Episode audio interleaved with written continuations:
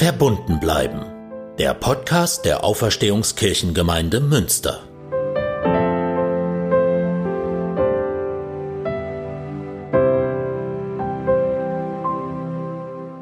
Das Alte Testament ist voller Geschichten von Männern. Noah, Abraham, Isaak, Josef, Mose, Elia und so weiter. Und das verwundert nicht, sind doch die biblischen Erzählungen in einer durch und durch patriarchalen Welt entstanden und weitererzählt worden.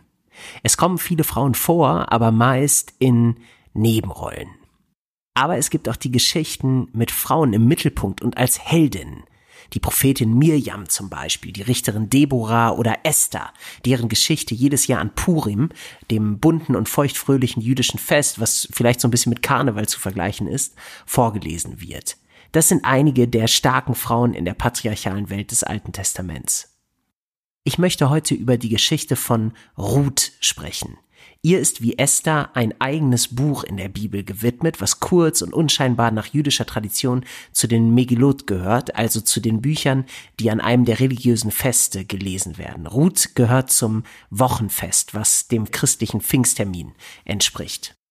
Ruth ist ein wunderbares Buch über Trauer und Neuanfänge, Mut und Fremdsein, Liebe und Dazugehören.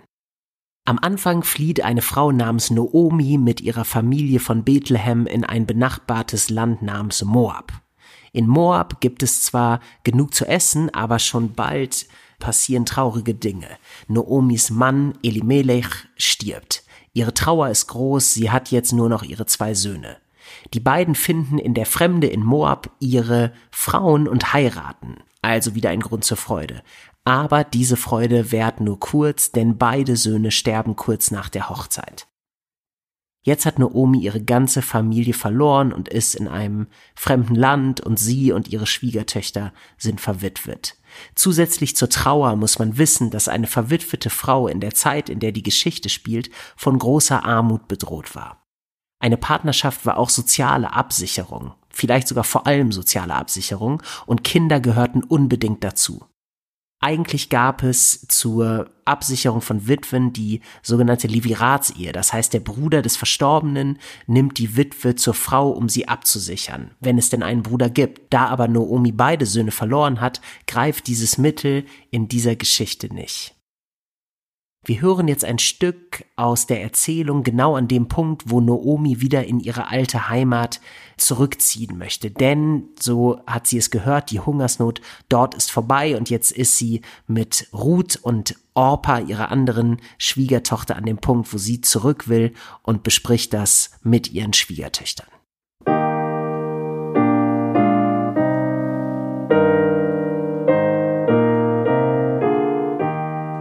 Da machte sie sich auf mit ihren beiden Schwiegertöchtern und zog aus dem Land der Moabiter wieder zurück, denn sie hatte erfahren im Moabiterland, dass der Herr sich seines Volkes angenommen und ihnen Brot gegeben hatte. Und sie ging aus von dem Ort, wo sie gewesen war, und ihre beiden Schwiegertöchter mit ihr. Und als sie unterwegs waren, um ins Land Juda zurückzukehren, sprach sie zu ihren beiden Schwiegertöchtern, Geht hin und kehrt um, eine jede ins Haus ihrer Mutter. Der Herr tue an euch Barmherzigkeit, wie ihr an den Toten und an mir getan habt. Der Herr gebe euch, dass ihr Ruhe findet, eine jede in ihres Mannes Hause. Und sie küsste sie.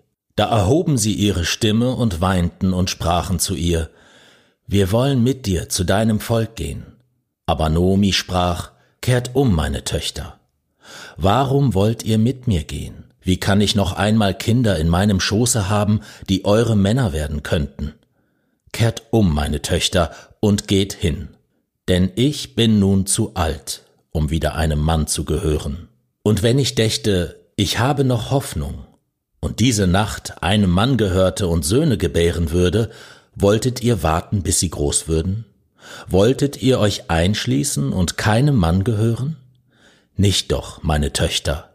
Mein Los ist zu bitter für euch, denn des Herrn Hand hat mich getroffen.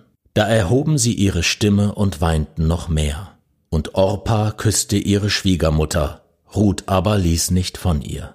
Sie aber sprach, siehe, Deine Schwägerin ist umgekehrt zu ihrem Volk und zu ihrem Gott. Kehre auch du um, deiner Schwägerin nach. Ruth antwortete, Bedränge mich nicht, dass ich dich verlassen und von dir umkehren sollte. Wo du hingehst, da will ich auch hingehen. Wo du bleibst, da bleibe ich auch. Dein Volk ist mein Volk, und dein Gott ist mein Gott. Wo du stirbst, da sterbe ich auch. Da will ich auch begraben werden.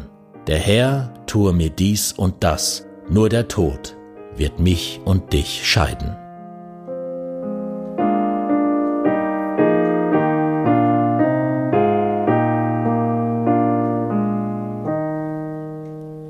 Ruth kommt gegen den Widerstand von ihrer Schwiegermutter mit. Sie hört nicht auf Noomi. Sie sagt es klar. Wo du hingehst, da will ich auch hingehen. Wo du bleibst, da bleibe ich auch.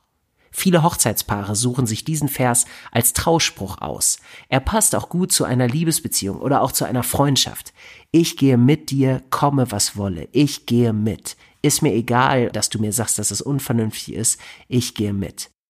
Noomi versucht ihren Schwiegertöchtern mit allen Mitteln davon zu überzeugen, dass es vernünftiger wäre, umzukehren. Ohne Mann und ohne Söhne kann sie nicht für sie sorgen.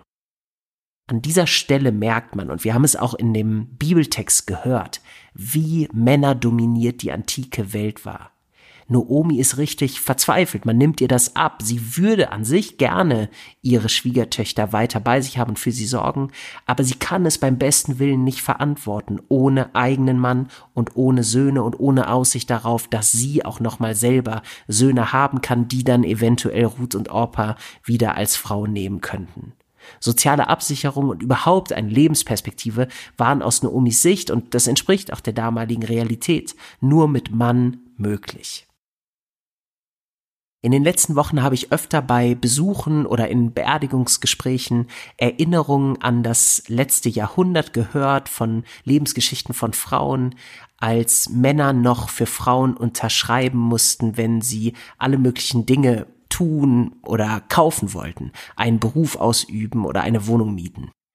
Und noch heute werden Frauen im Schnitt für dieselbe Arbeit schlechter bezahlt als Männer. Wir sind als Gesellschaft zwar schon viel weitergekommen, was Gleichberechtigung angeht, aber es gibt auch noch richtig, richtig viele Baustellen. Ein anderes Thema aus der Geschichte von Ruth, was heute noch aktuell ist, bezieht sich auf Ruths Identität als Moabiterin und als Nicht-Israelitin. Sie sagt zu Naomi, dein Gott ist mein Gott und dein Volk ist mein Volk. Sie sagt das, weil sie nicht aus dem Volk Israel ist. Damit hat sie auch einen anderen Glauben und eine andere Volkszugehörigkeit als Noomi. Sie kommt also als Ausländerin mit in Noomis Heimat und als Andersgläubige. In der Folge über Weißsein und Rassismus vor einiger Zeit habe ich von dem Beispiel einer Freundin und Kollegin von mir erzählt, die wegen ihres türkischen Namens und dem Kopftuch, das sie trägt, keine Chance auf dem Wohnungsmarkt in Münster hatte. Und viele, die in der Flüchtlingshilfe engagiert sind, wissen, wie schwierig es ist, für neu zugezogene mit nicht deutsch klingenden Namen Wohnungen zu finden. Das ist ein Riesenthema.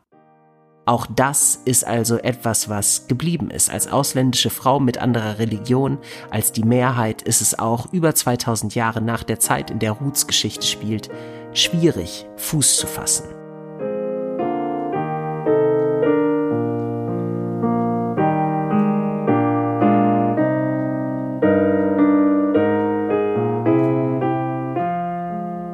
Bibelgeschichte von Ruth hat ein Happy End. Ruth und Naomi kommen in Bethlehem an. Es ist am Anfang nicht alles leicht, aber Ruth findet in Bethlehem erst Arbeit und dann auch einen neuen Mann. Da gibt's noch einige rechtliche Problemchen, die irgendwie gelöst werden müssen, aber am Ende heiratet Ruth Boas und bekommt mit ihm zusammen einen Sohn.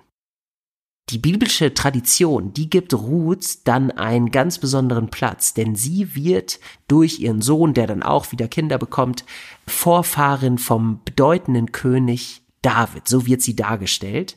Und in derselben Tradition wird Ruth dann auch eine der Stammmütter von Jesus von Nazareth, nach der Erzählung des Matthäusevangeliums.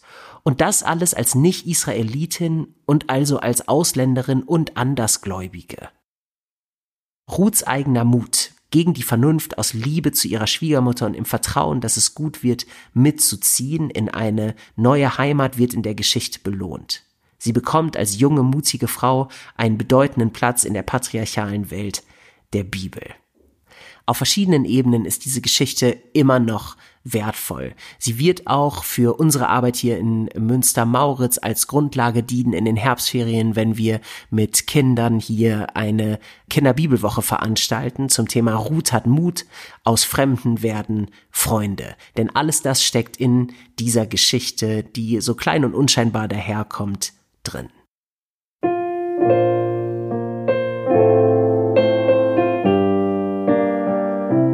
Vielen Dank fürs Zuhören. Der nächste Podcast auf diesem Kanal ist wieder eine Folge von Verbunden mit dem Citykirchen-Format, wo ich Menschen im Gespräch begrüßen darf. Der katholische Theologe und Sprecher der Grünen in Münster, Stefan Ort, wird zu Gast sein. Obwohl der Wahlkampf kein Thema sein wird, warten wir aus Neutralitätsgründen mit der Veröffentlichung des Interviews bis nach der Kommunalwahl und auch einer eventuellen Stichwahl um das Bürgermeisteramt im September. Im Oktober geht es dann mit Verbunden bleiben mit den Andachten weiter. Neben dieser Apple Podcasts, Google Podcasts und Spotify gibt es Verbunden bleiben jetzt auch auf YouTube zum Anhören. Das hat unser Produzent geregelt. Und ich finde gut, wenn man unsere Andachten und die Gespräche überall finden kann, wo man das streamen kann.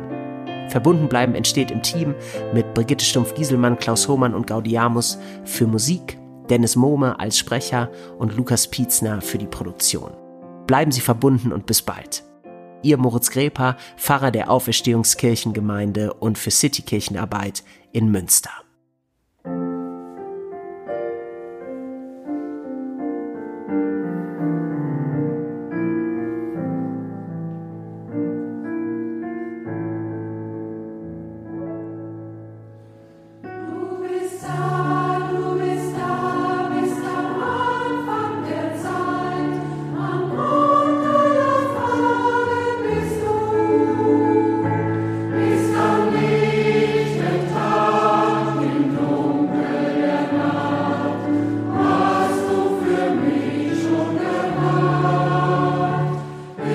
we